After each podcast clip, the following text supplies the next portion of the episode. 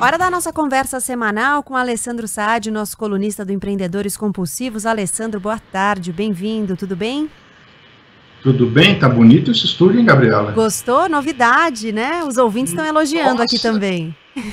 Tá bonito pra caramba. Muito obrigada. E agora tem um telão que eu te vejo, então parece que a gente está conversando aqui frente a frente mesmo. Ah, muito bom. bom, vamos começar com um glossário hoje. Eu vou, vou, vou começar com uma pegada de dicionário. Você pode explicar para a gente o que é pivotar? Ah, ótimo, ótimo. É, Gabriela, pivotar é um termo de, que veio das startups, que é quando você tem uma empresa ou, um, uma, ou uma, uma iniciativa começando e você percebe que aquele desenho não está funcionando mais. Então, por exemplo, você está vendendo para pessoa física e você precisa pivotar para vender para pessoa jurídica. Ou você vende é, o produto porta a porta e você pivota para vendas na, na, internet. Então, pivotar é quando você faz algum ajuste no seu modelo de negócio, no portfólio de produtos ou no público-alvo de uma empresa que está começando ou de uma empresa que já existe. Pois muito bem. Então, quem é que está pivotando ou está prestes a pivotar? Eu acho que é mais, acho que é um cavalo de pau que ela está dando. É, exatamente. Bom, é, a Kodak, a famosa pela fabricação de, de filmes fotográficos, de papel fotográfico, é, ela está pivotando para produtos farmacêuticos. Ela acabou de conseguir levantar um 765 milhões de dólares para produzir é, medicamentos contra o Covid-19, né, cloroquina e esses, esses, esses, possíveis remédios que possam, de alguma maneira, mitigar a transmissão ou reduzir o efeito da contaminação, ou até mesmo curar as pessoas. Então, ela já tinha uma participação na área química, porque é o processo de, de revelação do filme, né? Bom, deixa eu só voltar um pouquinho, Gabriela, que metade das pessoas que, que ouvem a gente não deve saber do que eu estou falando, né? Talvez não tenham passado por essa fase, né? Né, não tinha. E será que ficou boa a foto, né? Tinha que esperar terminar o filme, o rolo todo, para depois é, saber. Exatamente.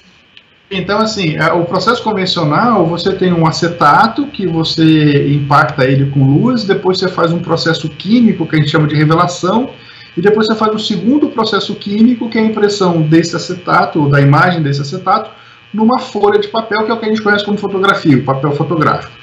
A, a, Kodak era a maior fabricante, ela fabricava muito mais papel fotográfico do que filme, ela era a principal fornecedora de papel fotográfico do mundo. Então a gente teve um movimento aí de, é, é, desde 1888, quando surgiu a Eastman, que era a Eastman Kodak, né, que era de produtos químicos, logo depois, em 1920, surge a Kodak com, com, com, com máquinas fotográficas, os processos e tal, eles vêm nesse, nesse desenho, nessa escalada, até mais ou menos 1990, quando tem o boom das máquinas fotográficas digitais, e esse mercado de revelação de máquina fotográfica convencional despenca absurdamente. Assim, de um ano para o outro, o mercado caiu próximo de 80%. Então, as empresas que revelavam os filmes, que vendiam o filme, a máquina fotográfica e tal, essas empresas tiveram que mudar o seu negócio.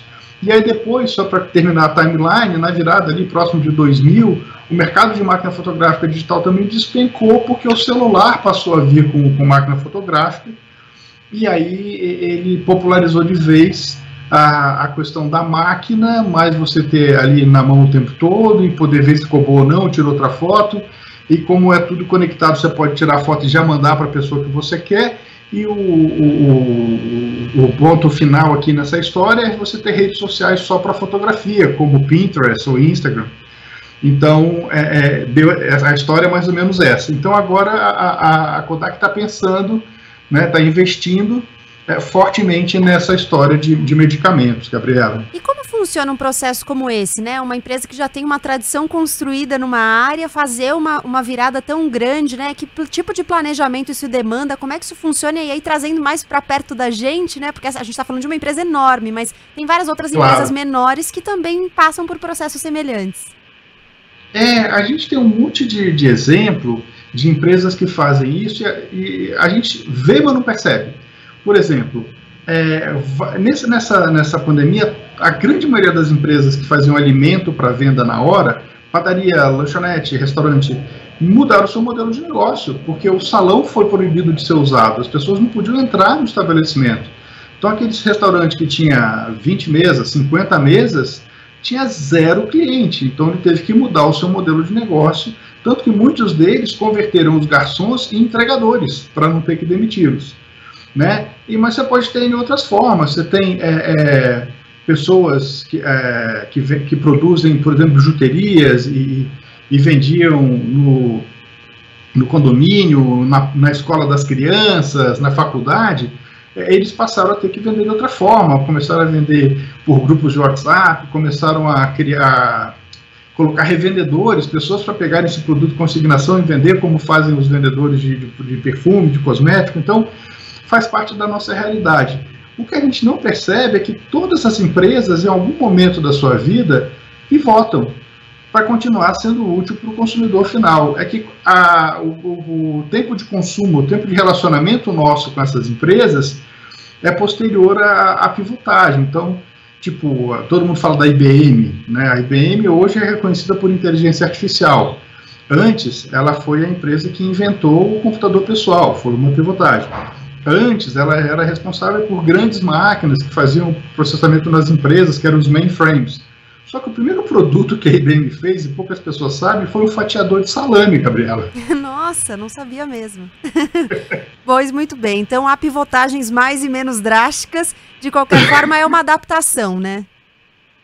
Com certeza, com certeza. E o que chama atenção é porque a Kodak ela estava falida, ela estava em processo de recuperação judicial ela não percebeu. Uma outra curiosidade absurda foi que quem inventou a primeira máquina fotográfica digital foi a Kodak. E ela vendeu a patente porque ela achou que isso não era um negócio, que isso não ia ter mercado. E estava nesse processo de recuperação judicial. E a partir daí ela achou um caminho por meio de. Claro, tem sempre um pouco de relacionamento político aí, né? Achou um meio de levantar esse recurso para produzir. Então, ela tem expertise na área química, ela não tem na área bioquímica, na área médica, farmacêutica, mas é um, é um aprendizado que se compra, né? Você contrata pessoas competentes e faz, faz esse movimento, então é totalmente possível dela fazer essa virada. A gente só tem que entender o que a gente chama em negócio de time to market que é aquele intervalo de tempo entre o momento que você decide fazer um negócio e que você faz a primeira oferta do produto ou serviço ao mercado. Se esse time to market for muito longo, quando ela lançar o produto, provavelmente ele já não vai ser tão necessário. A, a pandemia pode ter diminuído, o mercado pode estar desaquecido, então esse movimento pode ser feito de uma maneira diferente, ele pode se prejudicar. Tá bom, então vamos acompanhar como é que vai ser isso. Alessandro Saad, colunista do Empreendedores Compulsivos, muito obrigada e até semana que vem. Até, um abraço para você, para os nossos ouvintes, parabéns pelo estúdio. Outro, obrigada.